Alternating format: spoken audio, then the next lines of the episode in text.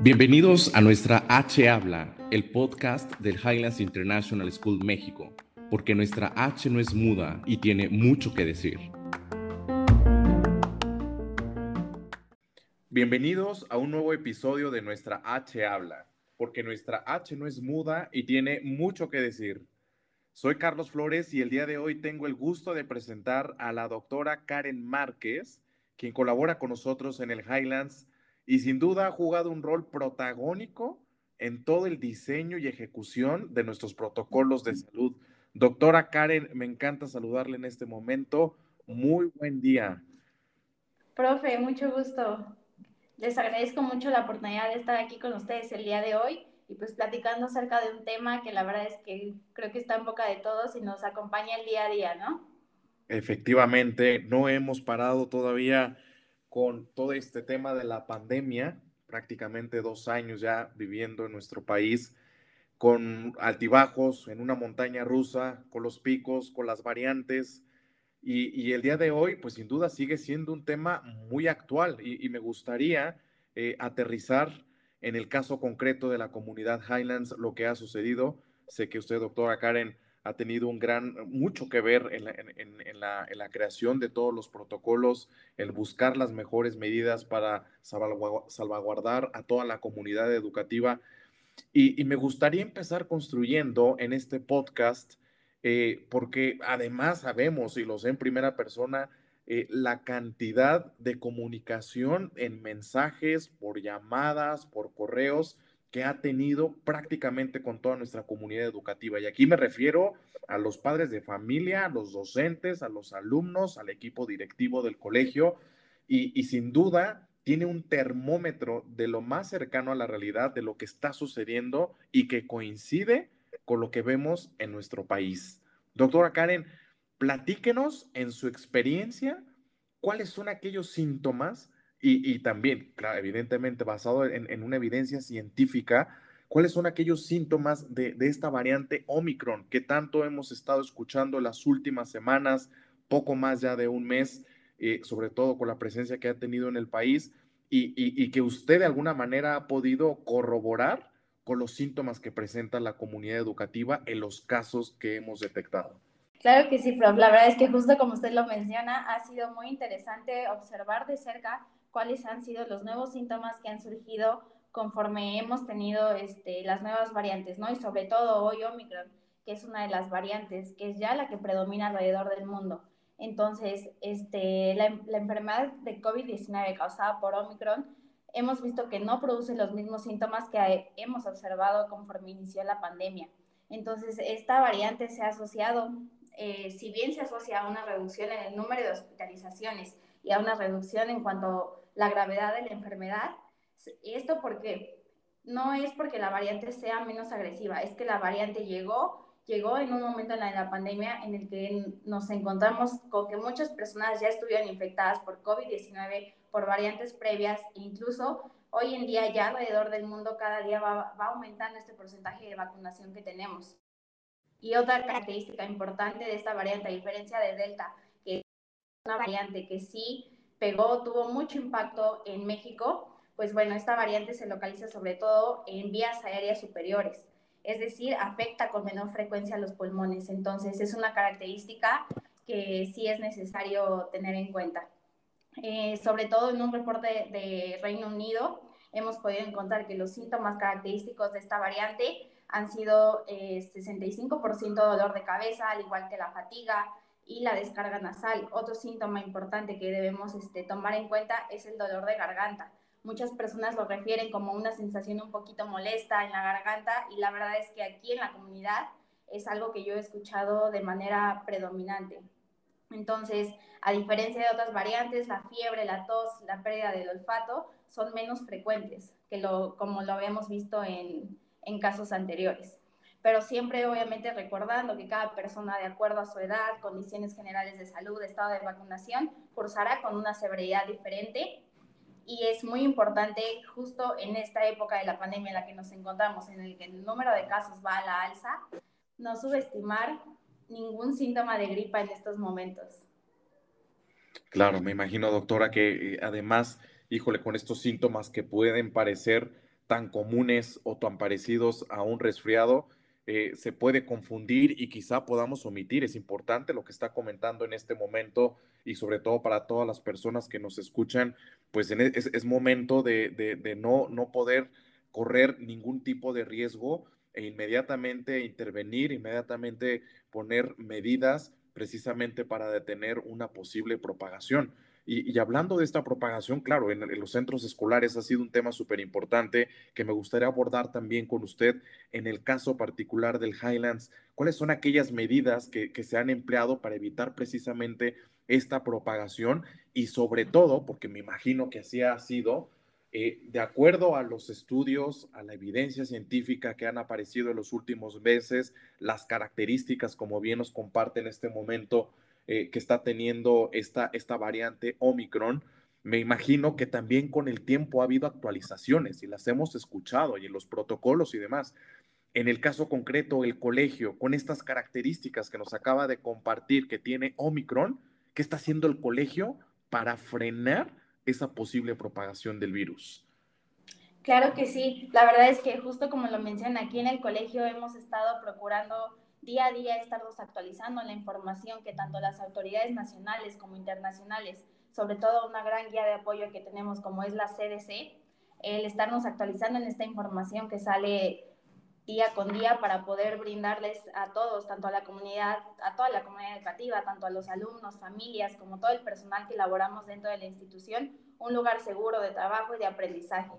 Entonces, eh, para poder arrancar este, esta mitad de ciclo escolar, la verdad es que nos, nos enfrentamos con, un, con una época en la que lo, la, el número de contagios iba a la alza, ¿no? Tal vez nadie nos imaginamos que íbamos a empezar otra vez a distancia, pero bueno, en cuanto a las medidas que nosotros implementamos para poder justamente lograr nuestro objetivo, fue la creación de burbujas. ¿Esto para qué? Las burbujas implican un número reducido de alumnos que conviven dentro de un salón. Entonces, empezamos con un aforo reducido al 50%. ¿Para qué? Para que en el caso de que hubiéramos detectado un caso positivo dentro del salón, pues bueno, el número de contactos directos fuera reducido a la mitad. De esta manera, el 50% del salón pudiera seguir acudiendo este, al colegio y nada más aislar a la mitad del salón. De esta manera, pues bueno, nos fue con el propósito de evitar una cadena de contagio mayor. Incluso nosotros tenemos muy bien identificados quiénes son los niños que acuden, este, que acuden día con día. ¿Para qué? Para poder hacer un rastreo de contactos cercanos inmediatamente y así frenar la cadena de contagio. Otra medida importante y que nos ha, ha servido de mucho, que nos ha sido de mucha ayuda es, son los medidores de CO2. Nosotros contamos con un medidor de CO2 en cada salón, en cada área este, de uso común. ¿Para qué? Para estar midiendo continuamente la calidad del aire y así poder evitar. ¿Para qué nos sirven estos medidores? Para que en un determinado momento que la cantidad de CO2 sobrepase el límite establecido, pues bueno, nosotros sabemos que este salón no cuenta con una ventilación adecuada. Entonces, en ese momento podemos sacar a los alumnos, al personal que se encuentre dentro del aula y de esta manera poder ayudar a ventilar el área. Posteriormente, cuando realizamos una nueva medición y cuando esta nueva medición ya nos ya entra dentro de los parámetros aceptados, volvemos a incluir al grupo dentro del salón. Otra medida que, que hemos implementado fue el, el, cambio en los cubrebocas. A partir de, de enero que regresamos a clases presenciales, el uso de cubrebocas permitido dentro del colegio eran únicamente cubrebocas de alta eficacia ¿Esto para qué? Para justamente asegurar el sellado adecuado de los cubrebocas y sobre todo poder brindarle a los niños y a los profesores un salón de clase seguro. En cuanto al lavado de higiene de manos, esto es una medida que pues, nos ha acompañado desde inicios de la pandemia, que no olvidamos, siempre contamos con gel este, en, todos los, en todas las oficinas, en todos los salones, e incluso recordarle a los alumnos el lavado frecuente de, de manos. En cuanto a los tiempos de confinamiento, hemos estado eh, conservando los tiempos de confinamiento posterior a un viaje, esto porque ya sabemos que las medidas tal vez en otros países puedan ser un poquito más flexibles que, los que las que tenemos en México, entonces es importante que al momento de regresar a un viaje al extranjero nos mantengamos en casa durante al menos cinco días y al quinto día realizarnos una prueba de detección para COVID-19. Esto no, ha sido una medida que nos ha ayudado mucho. En el caso de un eh, contacto con una persona contagiada con COVID-19, lo mismo, hemos estado pidiendo un tiempo de aislamiento de cinco días y realizarnos una prueba de detección en este mismo día para poder regresar al, al colegio lo más pronto posible, lo cual es un poco diferente si la persona confirmada de COVID-19 vive con nosotros, ¿no? Porque hay que respetar el periodo de aislamiento de nuestro familiar que habita con nosotros y que de alguna manera pues convivimos día a día con ellos. Bien, escucho, escucho un protocolo, acciones muy concretas, muy actualizadas. Eh, eh, se ve precisamente este tema de la actualización que quizá recuerdo al inicio de la pandemia, eh, el desgaste que había o, de repente nos podríamos parecer obsesivos en la limpieza de las superficies. Hoy, hoy se sabe que no, no, no está necesariamente ahí el, el, virus y veo el tema de los medidores porque sí es algo que pudiera estar en el, en el, aire, la insistencia en el tema del cubrebocas, que yo creo que esto es uno de los grandes éxitos, el, el uso de los mismos en todo momento y, y, ahora el exigir ante una, ante una variable eh, con una transmisión tan alta, el, exigir que toda la comunidad eh, educativa al interno del colegio, pues de alguna manera se proteja, ¿no? El tema de las burbujas, veo que lo tienen súper estudiado, algo que ha funcionado. Da mucha certeza eso en una comunidad, ¿no? Es un lugar en donde se prevé que el personal se siente seguro y, y es un espacio que pudiéramos, híjole, toco madera, ¿no? Pero casi, casi COVID free, ¿no?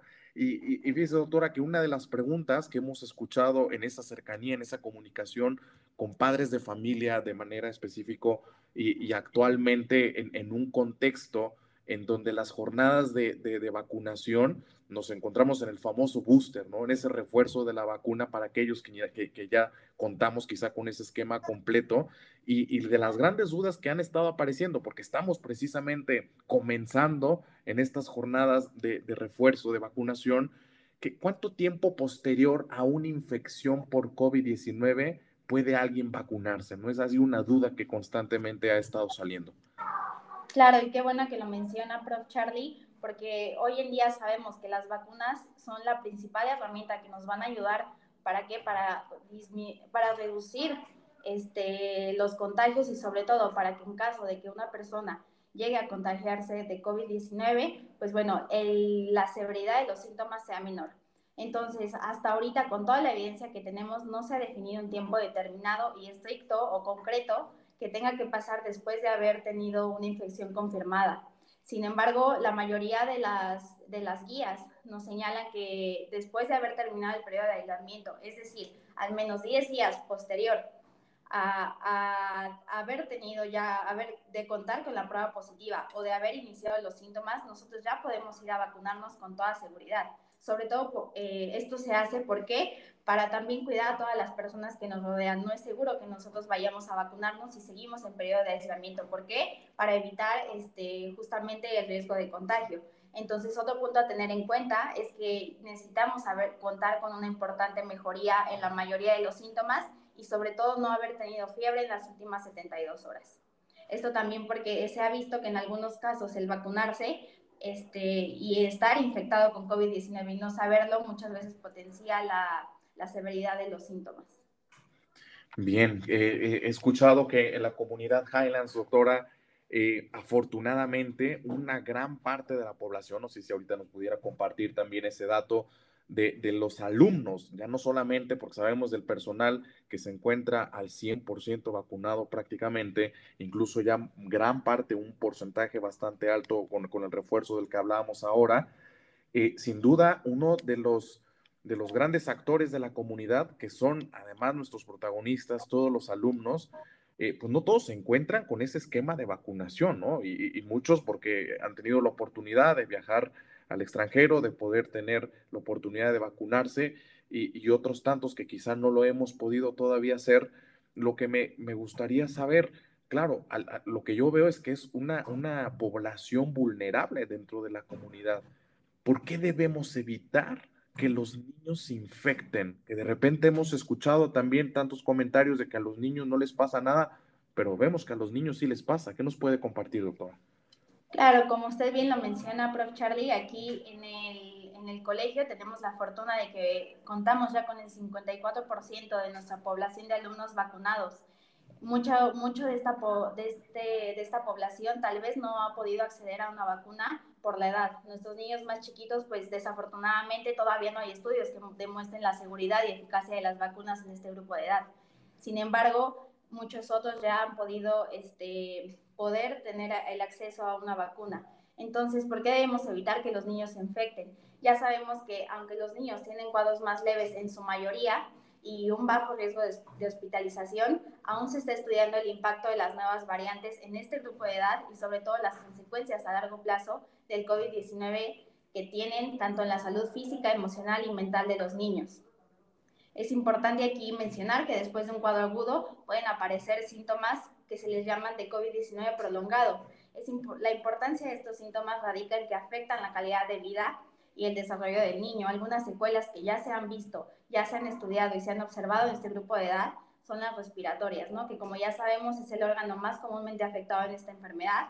Los síntomas, los cuales pueden persistir de forma prolongada, es el dolor de pecho, la tos, la falta de aire, sobre todo al realizar actividades entonces, estos síntomas no se tiene claro eh, la duración, pero pueden durar en promedio de dos a tres meses. Este, y pues la importancia es que esto, todo esto puede limitar su actividad y, y su día a día, sobre todo aquí en el colegio y en casa. Otras secuelas que encontramos eh, a nivel del corazón son las arritmias, entre otras se encuentra la pérdida del olfato, del gusto, el impacto en el, en el neurodesarrollo y alguna de ellas que hemos mencionado y sobre todo visto en nuestra comunidad es el dolor de cabeza crónico. Como ya bien lo mencionamos, muchos de los niños cursan con una enfermedad leve, sin embargo, no hay que perder de vista que existe un síndrome llamado el síndrome inflamatorio multisistémico, que si bien es una complicación muy poco común, es una, es una complicación grave en los niños. Entonces, nada más pues, se caracteriza por la inflamación de distintos órganos en el cuerpo. En México, algo que es muy interesante es que la decisión de no vacunar a los niños significa que uno de, cuatro, uno de cada cuatro mexicanos no esté vacunado. Entonces, este, justamente es un grupo de edad, la verdad, muy importante y que como lo ha demostrado, pues también se pueden este, llegar a infectar por este virus, ¿no? Si bien mucha gente piensa que los niños no se infectan, pues eh, la evidencia nos ha demostrado que, que no es así, que sí pueden llegar a desarrollar la enfermedad por COVID-19. Efectivamente, efectivamente. Doctora, me gustaría por último hacer, hacer la gran pregunta del millón, ¿no? Eh, de esa que andamos rastreando por todas partes, donde buscamos respuestas, donde queremos poner un fin. Usted sabe, doctora, cuándo va a terminar la pandemia, que nos urge a todos que ya darle una vuelta a, este tema.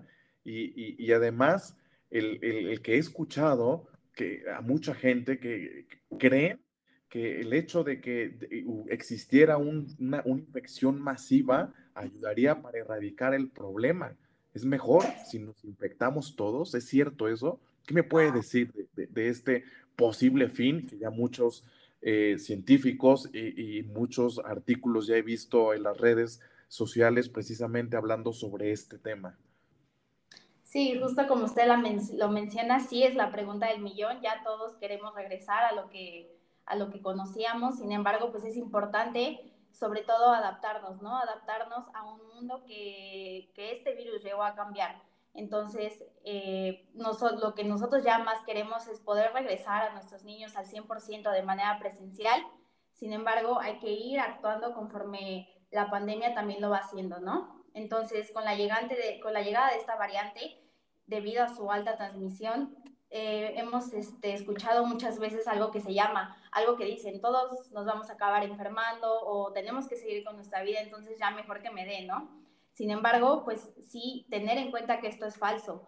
Eh, nosotros lo hemos visto en pandemias previas, ¿no? Lo hemos estudiado, como por ejemplo en la peste negra, viruela, en la gripe española.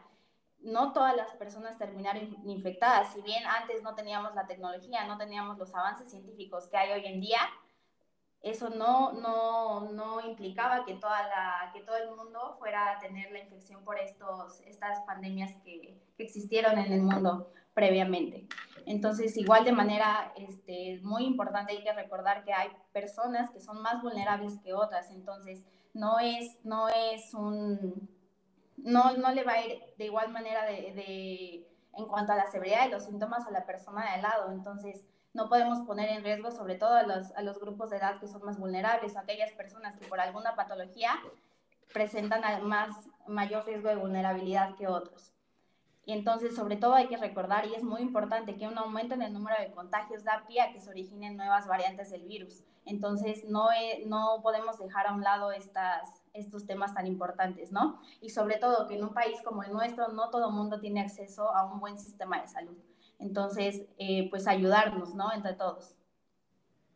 Claro, claro. Bien, doctora Karen, pues agradezco muchísimo toda esta información que en estos 20, poco más minutos nos ha compartido eh, a partir de, la experiencia durante eh, prácticamente ya un año que llevamos eh, este, tratando de, regresar de manera presencial, implementar todos estos protocolos después de esa parálisis que tuvimos derivado de los primeros meses de la presencia del, del COVID-19 en nuestro país. Agradezco mucho por compartirnos todas estas recomendaciones, todas interesantes, todas además parten de, una evidencia de protocolos seguros y, de alguna manera verificados porque ya se han vivido así en el colegio y con muchísimo éxito. No, no quiero dejar de exhortar a la comunidad una frase que cada día se ha venido acuñando más. Si te cuidas tú, nos cuidamos todos. No olvides calificar nuestro podcast con cinco estrellas en Apple Podcast. Hoy más que nunca nuestra H habla y a más de 25 años de existir, todavía tiene muchas cosas que hacer y que decir. As high as Highlands.